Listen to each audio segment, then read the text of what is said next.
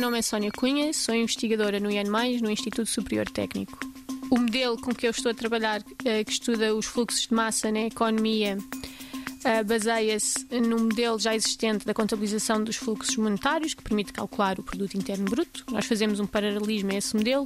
mas com unidades físicas, em massa, que permite contabilizar as entradas de massa na economia, as trocas entre os setores económicos e as saídas uh, para consumo final, estoques e exportações. Uh, este modelo permite, por exemplo, contabilizar a extração doméstica da agricultura, que pode ser, por exemplo, batatas, a venda dessas batatas em toneladas do setor da agricultura, por exemplo, ao setor da restauração e o serviço prestado na venda dessas batatas depois ao consumo final. Este modelo pode ser utilizado para contabilizar, por exemplo, por exemplo a produtividade dos recursos, ao nível dos setores, que permite uh, desvendar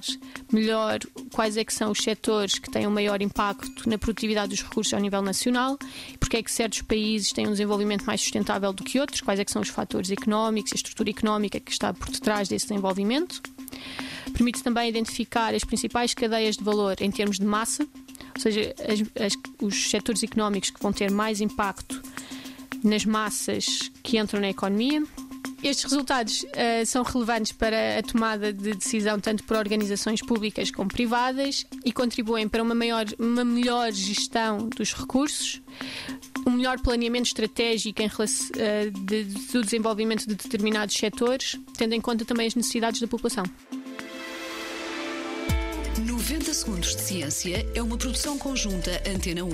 ITQB e FCSH da Universidade Nova de Lisboa.